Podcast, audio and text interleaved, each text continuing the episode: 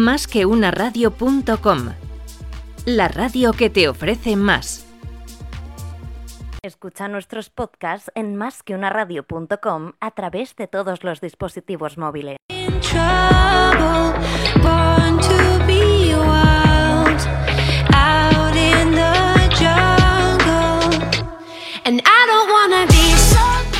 Palabra de CFO con Luis Vega en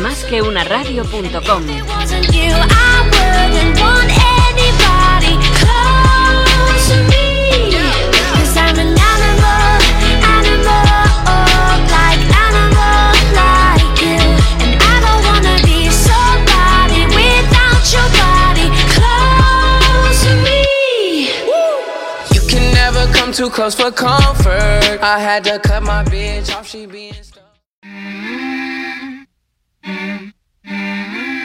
Do you remember when we were all and innocent? All the words we used to have, they were brave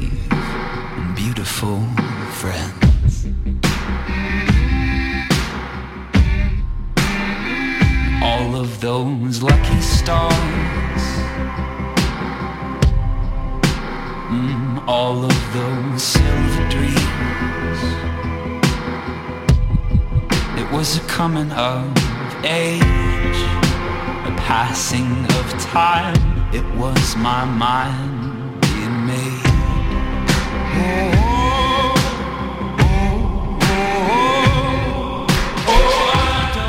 Buenos días amigos y bienvenidos una vez más al programa eh, que más cariño tengo de más que una radio y será que no tenemos verticales. Eh, hablamos de palabra de CFO.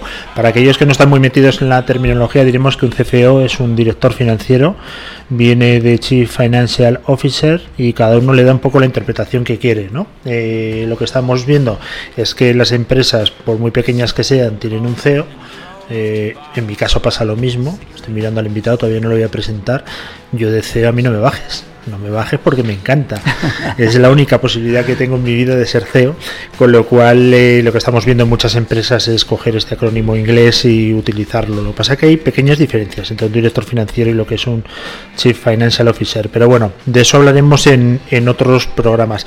Hoy nos vamos con el mundo de la tecnología, con un director financiero de una de las empresas eh, de estas que da gusto porque se presenta por sí sola. Eh, esto es lo que estamos intentando en estos verticales, que vengan directores financieros eh, con mucha experiencia, con empresas contrastadas, perdón, donde nos expliquen un poco pues cuál es la trayectoria, el lado más humano y bueno, cómo organiza un director financiero su día a día en empresas de este volumen.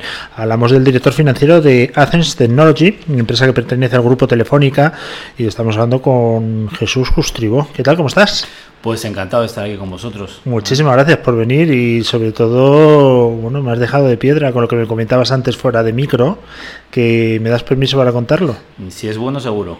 Me decías que había estado hace un año con nosotros aquí en Más que una radio tu hijo y claro, me ha dejado temblando porque la primera reacción que me ha dado es tu hijo, pero si tu hijo debe tener unos 8 o 9 años. No, no. no sé, no, no me consta que tengamos un programa infantil aquí en Más que una radio. Mi hijo, mi hijo tiene 25 años, bueno, tengo 3 él es el mayor, vino aquí porque tiene una compañía de emprendimiento, se llama Amazing, una compañía de la generación Z, acercar la Z, los Z a, a, las, a las compañías con más solera, por decirlo de alguna forma, y obviamente tanto de él como de los otros dos de, los, de lo que estoy más orgulloso de, todo lo que he hecho. Y además eh, una cosa que te diferencia y sobre todo te engrandece, eres un fiel vikingo, seguidor del Real Madrid, cosa que es fundamental en esta No se puede ser otra cosa, de todas formas, eh, enganchando un poco con el tema, yo creo que hay muchas, muchas similitudes entre un vikingo y un director financiero. ¿no? Ah, sí, cuéntame. Pues mira, yo lo venía pensando el otro día, digo, ¿qué, ¿qué, es lo que hay? Pues, pues una cosa muy, muy sencilla, y es que siempre estamos en la siguiente, ¿no? Es decir, nosotros ganamos una Champions y como, como digo con mis hijos, siempre estamos mirando el sorteo de agosto, es decir, somos insaciables, ¿no? Ganamos una liga y vemos cuándo empieza la otra, ¿no? Y un director financiero cierra un mes, inmediatamente tiene que mirar cuál es el siguiente mes, ¿no? O, o cierra un año y tiene que hacer la estimación de cierre del, del, del año en curso Con lo cual ese espíritu eh, ganador, por qué no decirlo, ¿no? Como decíamos, aquellos somos orgullosos, prepotentes y altaneros, pero aparte de eso somos muy trabajadores, ¿no? Eso es cierto. Y creo que esa similitud, mal que le pese a los antis, es, es válida. Oye, disciplinados, ¿eh? porque cuando el Madrid ganó la última liga esta del confinamiento, dijo que nadie fuese a Cibeles y ni un alma. sí, Eso sí. no lo consigues con otros clubes. Es ¿eh? otro título más, ¿no? Claro, es como decir, no, no, tranquilo, sí. Total, no, no tengo ya tiempo Es en mi que en el, agenda. en el fondo le dimos la importancia que tiene, ¿no? O sea, somos de, somos de otras, de otras cosas, ¿no? Pero bueno, es verdad Oye, que... antes que los atléticos nos cojan un poco de manía y con razón, que me parece bien, eh, has dicho una cosa que tienes toda la razón. A mí me pasaba en mi época de director financiero, ya no año a año, sino mes a mes. Es decir, yo cuando pasaba el día 30 se pagaban las nóminas, Sí. decía match ball superado Sí. al mes siguiente y, y empezaba a hacer el sufrimiento.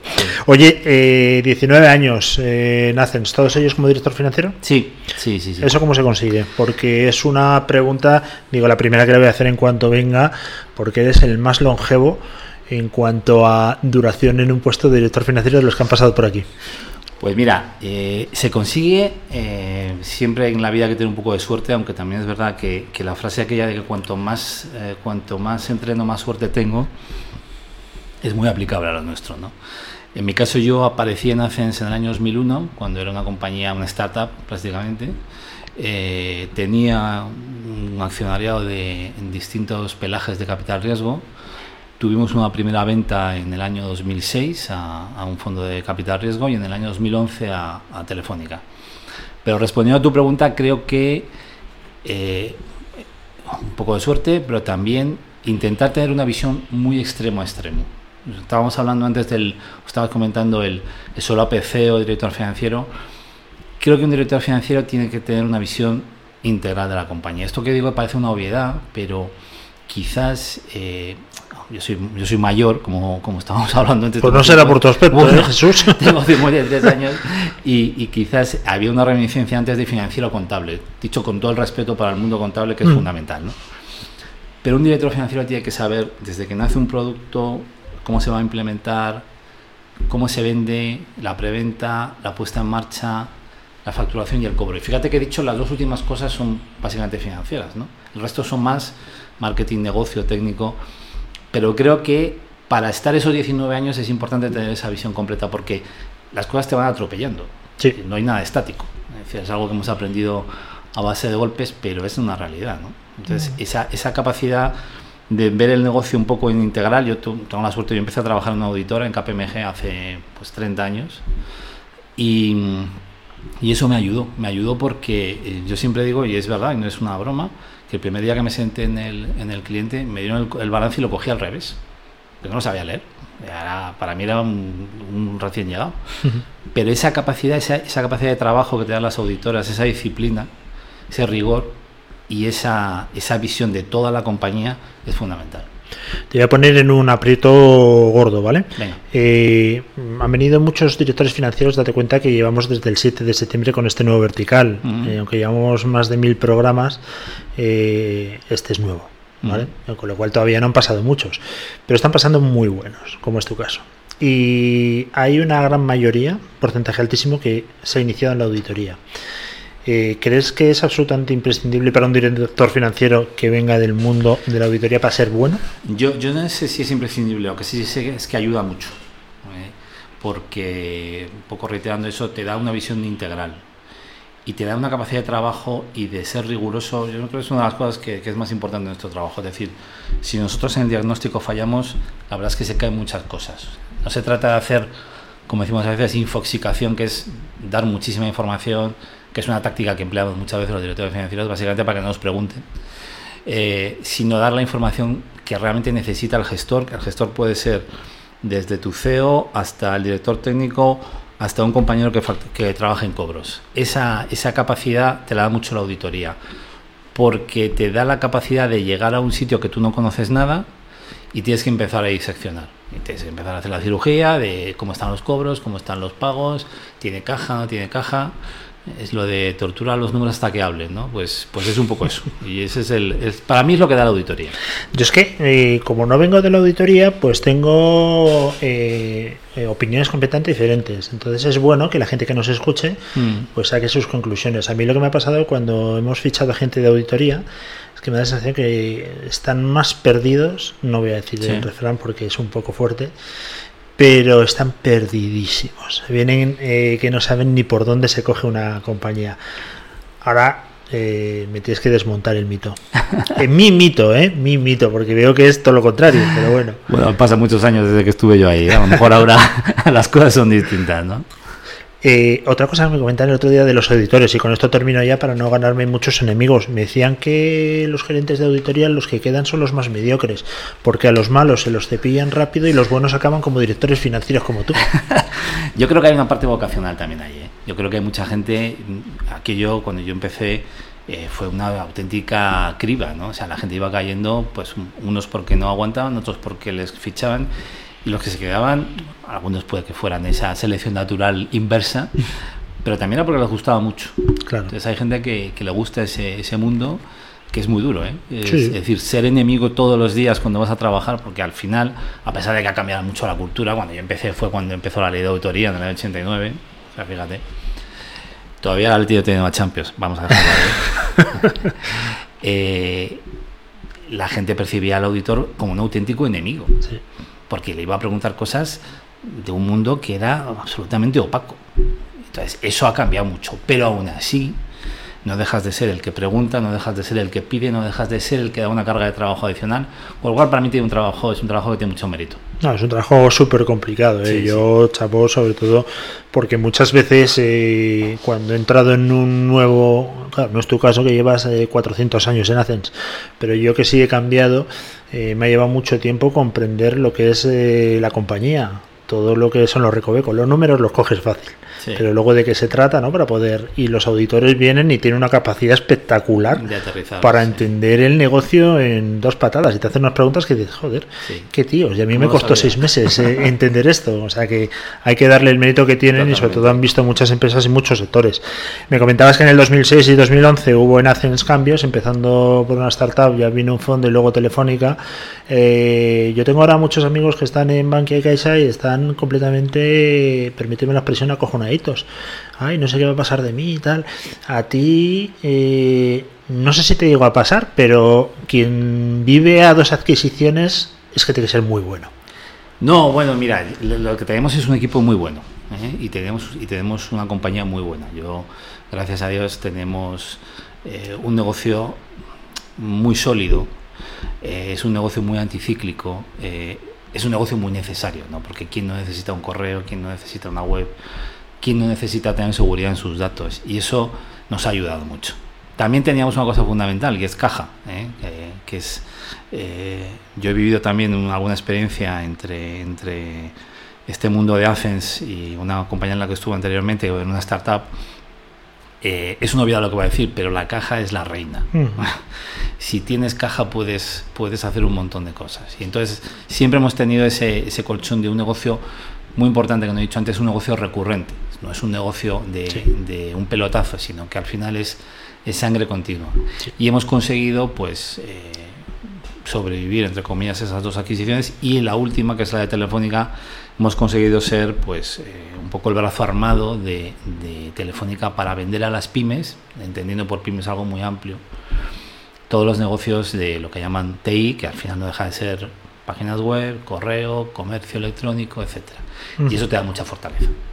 Sí, porque una de las preguntas que siempre hago a todo el mundo, todos los directores financieros, es eh, qué es lo que no te deja dormir por las noches, que sea del trabajo aquello que no puedes dejar en la puerta de casa, en el perchero, que es imposible. Pero tú coges a casa, normalmente la gente, en mi caso, cojo, dejo las llaves del coche, eh, la Sí. mochila, que siempre vengo con mochila, eh, pero los problemas del trabajo no me los puedo Pues quitar. mira, yo estuve antes de estar en, en Aces, estuve en Gil Carvajal, que es una correduría de seguros, y él tenía una jefa eh, que me dijo una cosa que me dejó impactado, y es, te pago para que te ocupes y no para que te preocupes. Con lo cual, aunque parezca mentira, eh, intento, intento no dejarme, o sea, intento dejarme eso fuera, ¿vale? Esas preocupaciones no eran fuera, pero por responderte algo a esa pregunta, a pesar de que te digo que aplico esa máxima, y yo creo que es una buena máxima, eh, lo que más me preocupaba en su día no fue en ACE, sino en otra, en otra época, es lo que te acabo de comentar, la falta de caja. Tú lo has dicho antes, he pagado la nómina, match ball. Eh, eso es lo que a cualquier director financiero le preocupa más. Sí, sí, eh, coincide el 100%. Absolutamente. El 100%. La verdad que es nuestro quebradero Sí. de cabeza y Sí. muchas veces eh, por lo que no podemos dormir. Eh, comentabas antes, ahora la mayoría de los directores financieros son business partners, es decir, o te enteras de qué va el negocio o estás muerto. Ya no eres el tío de los números encerrado en un despacho y el tío raro. Eh, ¿Tú crees que la gente de otros eh, departamentos ya nos ve como alguien en los que poder eh, eh, confiar la estrategia de, la compañía? Tiene que ser así. Es decir, yo, por ejemplo, al equipo siempre le, intento transmitir que la- el área comercial, que es el área con, con- con la que más interactuamos, es tu cliente número uno. Es decir, nosotros tenemos un cliente que es el cliente interno. Y esa para mí es una filosofía siempre en todos los equipos en los que he estado. Si no tienes claro eso, si no tienes clara esa, esa vocación de servicio, es decir, ahí hay una, una cosa que decía alguien que no es nada financiero, que es Santa Teresa, eh, pero la Madre Teresa Calcuta, que decía que es mejor servir que ser servido. Y creo que eso nos aplica a nosotros. Es decir, los financieros eh, tenemos que ir siempre un paso por detrás del negocio. Yo creo que eso es bueno. Si vas muy por delante del negocio es que el negocio no va. O sea, tienes que encontrarte que el comercial ha vendido el edificio. Eso es bueno. Eh, La gente se enfada y, y te, se trastoca, porque es que fíjate lo que han hecho y tal. No, es mejor. Es decir, mejor tener gente imaginativa. Tienes que ponerle su granjita y su valla. pero no es malo. Entonces, esa, esa capacidad de, de servir, esa capacidad de estar por delante, eh, perdón, un pasito por detrás, pero siempre dándole unas reglas, es buena. Entonces, esa, ¿eso qué, qué quiere decir? Pues en base a lo que están comentando, hay que integrar. Es decir, nosotros tenemos que ser como, como en esas familias que siempre hay un hijo que es el que pega o el que, el que llama y el que... Pues esa es un poco la función. Ujú. Después de 19 años eh, como director financiero en Athens, no tienes ninguna excusa de todo lo que está implantado. Es decir, no puedes decir yo me lo encontré así, esto es no es de mi no gusto, pensado. lo tengo que cambiar. Sí. Oye, ¿de qué estás más orgulloso de, de todo lo que te ha dado tiempo a poner en marcha durante todos estos años? Pues eh, posiblemente de los sistemas que automatizan la gestión de ACENS. Creo que eso es fundamental. Es una de las eh, fortalezas mayores en este tipo de negocios. Bueno, nosotros tenemos entre indirectos y directos casi 150.000 clientes. Y todos ellos necesitan una provisión, ya sea una provisión de servicios, de altas, de baja. Eh, eso, que es una palabra que nos gusta a nosotros mucho financieras, escala muy mal si no tienes unos sistemas. Y además genera mucha insatisfacción al cliente, porque al final eh, puede ser o un correo electrónico o una cuenta adicional o un dominio. Si eso no está automatizado, si eso no, si eso no funciona como un reloj, no hay negocio. Entonces quizás es esa, esa gestión automatizada del servicio, tanto de las altas, de las bajas, de la facturación, que es además un sistema que hemos hecho nosotros. En su día estábamos alojados en, en Boca Ratón, en, Ujú. en Estados Unidos, y lo desarrollamos eh, dentro de Acens. Yo creo que es una de las, es el alma de la compañía. Yo en alguna ocasión, eh, porque con Athens he trabajado bastante. No te habremos hecho ninguna trastada, ¿no? Bueno, alguna, alguna habéis hecho, Vale. alguna habéis hecho. ¿Sabes lo que tenías que quitar urgentemente? El tema de los tickets que te llega por mail cada vez que tienes una consulta. Eso me ponía muy nervioso. abruma, ¿verdad? Ya. Porque al final decía, "Joder, eh, ya lo sé, me estáis agobiando. Pero bueno, aparte de eso, si trabaja con vosotros es porque la experiencia siempre ha sido muy buena y muy profesional. Y yo he estado en el data center de Alcobendas. Anda. Por ahí hemos estado, bueno, pues haciendo temas de, de servidores y clonando historias de estas, ¿no? Y claro, eh, tu caso es un caso muy especial porque tú eres una empresa de servicios donde tienes un alto componente de mano de obra, con lo cual eso es muy estresante porque Ujú. esos comen todos los meses Ujú. y también mucha inversión. Pero yo cuando entré ahí como buen financiero empecé a hacer mis cálculos. Digo, a ver, esto multiplica Sí. por tanto, Sí, sí. con lo cual debes tener ahí un mix eh, interesante. Cuéntanos cómo es. Pues mira, tenemos, como bien dices, una empresa de 20 años, eh, tiene un, un CAPEX, que es la palabra mágica de esto, esa inversión, eh, pues cercano a 25 o 30 millones de euros, ¿vale? Pero es un CAPEX orientado al cliente. Tú lo acabas de, de comentar, tú has ido para allá, has visto lo que hay. Al final, antes de Telefónica y después de Telefónica, lo que ha habido siempre ha habido mucha disciplina de lo que es el CAPEX. Hemos, eh, hemos tenido y tenemos equipos muy responsables, muy orientados a clientes y al final este negocio, como, como hemos dicho, te pide de comer mucho, pero te exige también mucha, mucho número de, realmente que estás invirtiendo. Entonces, tenemos eh, mucha proyección, tenemos mucho caso de negocio y al final eh, son inversiones que, gracias a Dios, lo que hacen es que escalan porque hay más clientes detrás. Hay una inversión de mantenimiento importante, es obvio, un, edificio de 20 años la requiere, pero hay mucha disciplina, es decir, esa combinación entre CAPEX cliente y, y necesidades, es- yo creo que está bien, está bien, está bien lograda. Oye, eh, yo es que parezco el abuelo cebolleta, también he trabajado para Grupo Telefónica en filial y lo recuerdo con auténtico terror. La cantidad de reporting que teníamos que hacer, información, eso era tremendo. ¿Ha cambiado mucho la historia o no? Eh, bueno, vamos a ver. eh, hay que hacer mucho, pero no hay que hacer nada que no sea necesario. Te exige eh, mucho nivel de reporting, pero que también lo puedes mecanizar, lo puedes automatizar. Pero no son reportes, vamos a decir, sin ningún sentido, sino que todo tiene su punto. ¿no?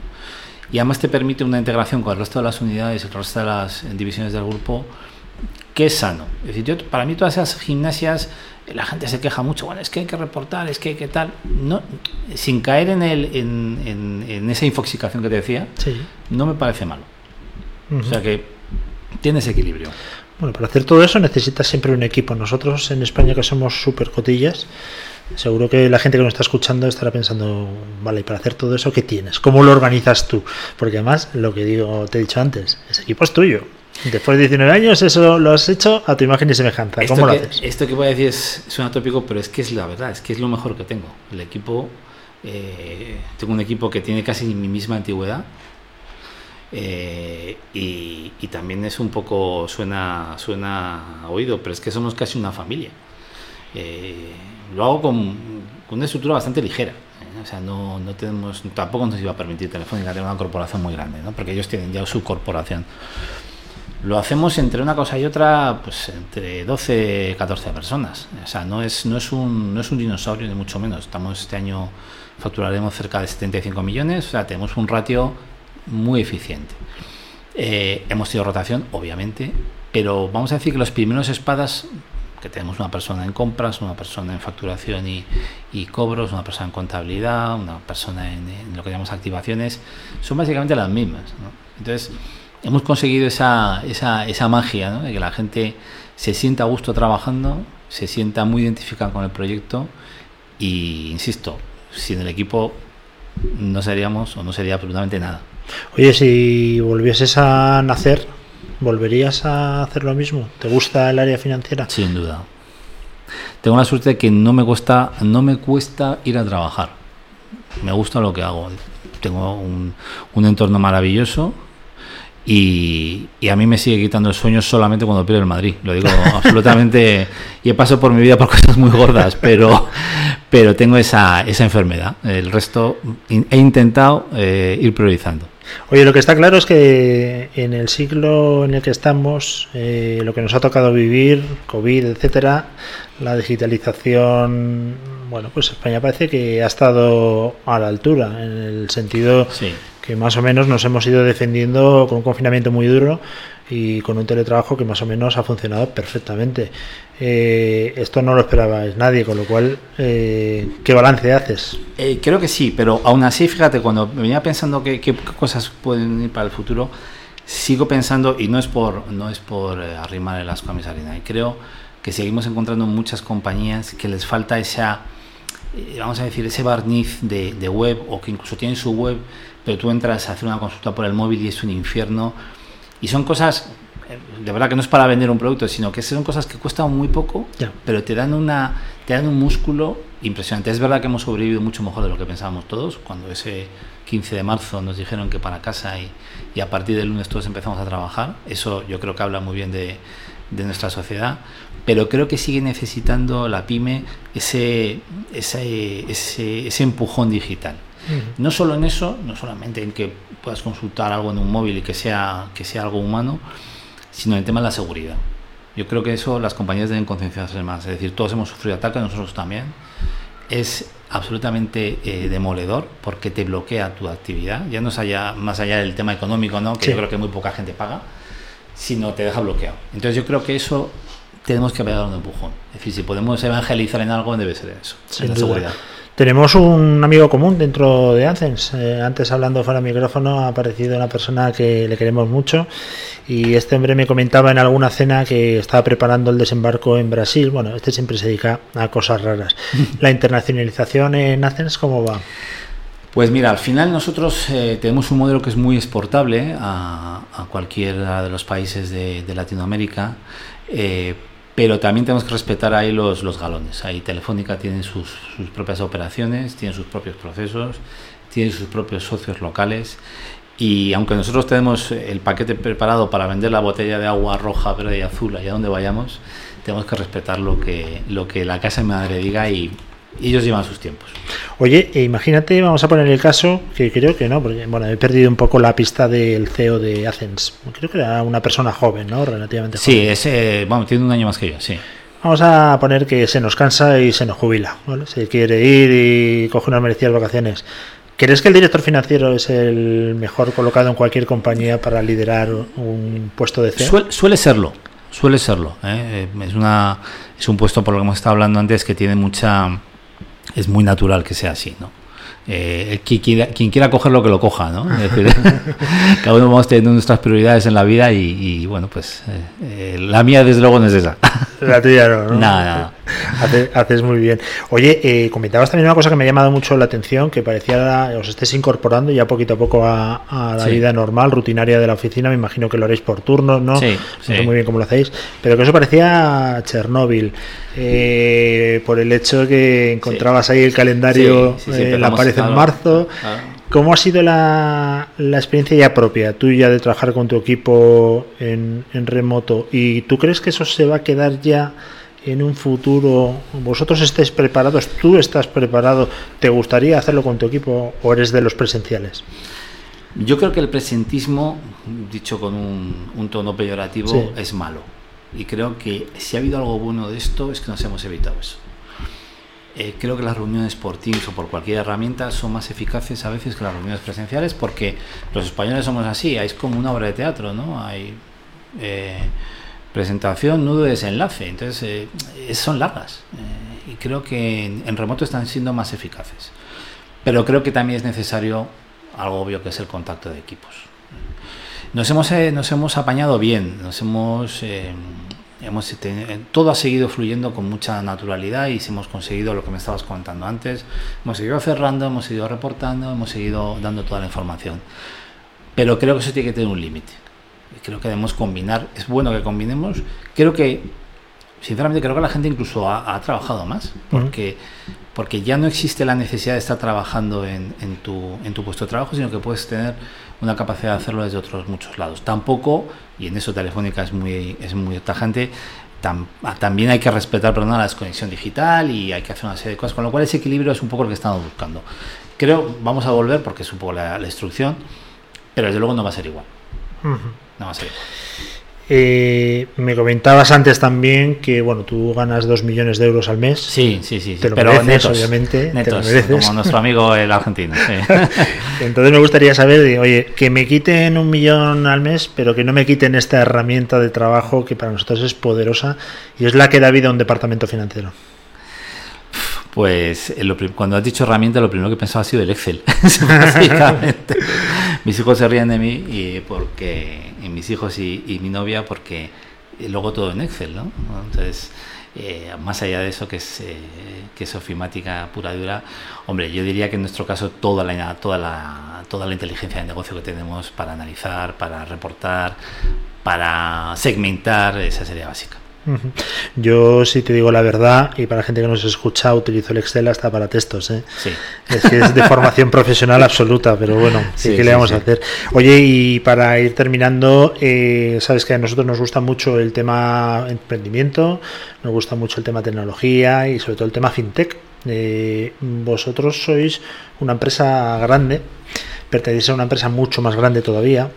Eh, ¿Eres de los que sigue enamorado 100% de los bancos o ya has hecho algún tanteo a, a empresas fintech, financiaciones alternativas? No, no, soy muy, soy muy tradicional. Todavía sigo en ese, en ese mundo de la banca tradicional. También te digo una cosa, creo que las bancas, eh, como todo en la vida, son personas, ¿no? Entonces, si tienes la suerte de dar con dos o tres personas de banca que te ayudan y no porque vais a verlas, porque yo creo que nadie normal, entre comillas, perdón con lo normal, eh, pisa un banco, ¿no? sino que es eh, totalmente digital. Pues es la clave. O sea que de momento esa, esa experiencia será para la siguiente vez porque no la he tocado todavía. Bueno, pero ahí te quiero ver fuerte, ¿eh? que es un, un vertical que nosotros cuidamos mucho. Eh, me has dicho que te gusta mucho lo que haces, pero dime si no fueses financiero, ¿qué es lo que sería Jesús dentro de una compañía? Si no fuera financiero, uf, eh, comercial no porque soy incapaz de vender agua ni en el desierto. O sea, eso sería muy complicado. ¿Conoces algún financiero buen vendedor? Pero si, si tuviese que estar en, eh, pues lo más cercano sería en el marketing para intentar eh, seguir haciendo algún numerito, ¿no? Porque si no, sería complicado. Bueno, Jesús, la verdad que ha sido un auténtico placer, la verdad. Me llevo una impresión muy grata, me llevo una sorpresa brutal en cuanto a tu edad, porque aparentas 20 Muchas años, gracias, cuando me has dicho que tienes un hijo de 25, me has trastocado todos los planes. Además, estuve aquí, me acuerdo muy bien, y me acuerdo de la entrevista, que no es fácil, ¿eh? porque yo tengo una memoria pez, Sí. y encima con más de mil personas que han pasado, pues imagínate, pero me acuerdo sí. perfectamente de esa entrevista y del talento que tiene tu hijo. Y Ah, ya quedé con él seguramente que la próxima entrevista la haríamos en Ibiza, en su barco, en su yate. Bien. Porque verdad, les es iba a ir bien, bien, bien. Que nos vaya dando horas para ir a cada uno. La verdad que ha sido un auténtico placer. Eh, te agradezco mucho que hayas estado con nosotros y para que veáis que los CFO y los directores financieros no son tan fieros como lo pintan y que ya somos business partner 100%. Totalmente. Que queremos que vaya la compañía como un tiro. Muchas veces hasta se nos acusaba que poníamos palos en la rueda, ¿verdad? Eh, Eso era antes. Eso era antes, eso era antiguamente con los dinosaurios, ahora no. Ahora obviamente tenemos que estar en el mercado y tenemos que ser los principales eh, valedores de cualquier estrategia de, de crecimiento. Pero la última ya está sonando la careta de salida. eh, cuando tienes un CEO que está medio pirado se pasa mal, ¿eh? Cuando, cuando ves que viene uno con ansias de ser Bill Gates, dices, ostras, preparo la cartera. Hay que, hay que tenerlos bien, bien, bien sujetos, sí que sí. hay, que, hay que darles un, un barniz de realidad de vez en cuando que no está nada mal. Pues nada más, eh, amigos, nos veremos eh, de nuevo mañana. De, dentro de mi mala memoria, pues me vais a dejar que consulte. Tendremos a Iñaki Arrola, uno de los mejores, sin duda, eh, inversores de España. Este hombre Jesús, donde pone la pasta, nace, nace el, el césped hasta en el desierto. Conseguir ya. un poco el símil anterior tuyo. Así que mañana que nos dé buenos consejos y todos a seguirlos inmediatamente. Seguro que sí. Para toda la gente que nos escucha, le habló Luis Vega. Mañana más, como decíamos, nos podéis encontrar en los canales de comunicación, como siempre. No es que seamos excesivamente rápidos contestando, también vamos a decir la verdad. Hay que ser sincero, ¿no, Jesús? Siempre, Con la siempre. sinceridad se llega a todos los lados. Pero lo estamos intentando y estamos mejorando. Ahora me quedo con Jesús a ver qué me puede ofrecer de Athens. Os lo compro porque aquí pasta tenemos para aburrir y vamos a mejorar nuestros sistemas. Y a la Madrid, Jesús. Siempre, siempre. Nos vemos la semana, la semana que viene. No, perdón, nos vemos mañana otra vez a las 11. Un fuerte abrazo.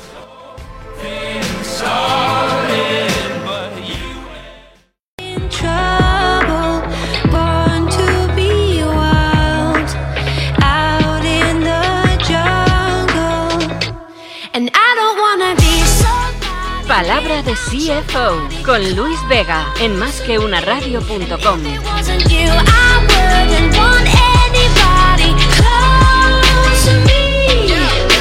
animal.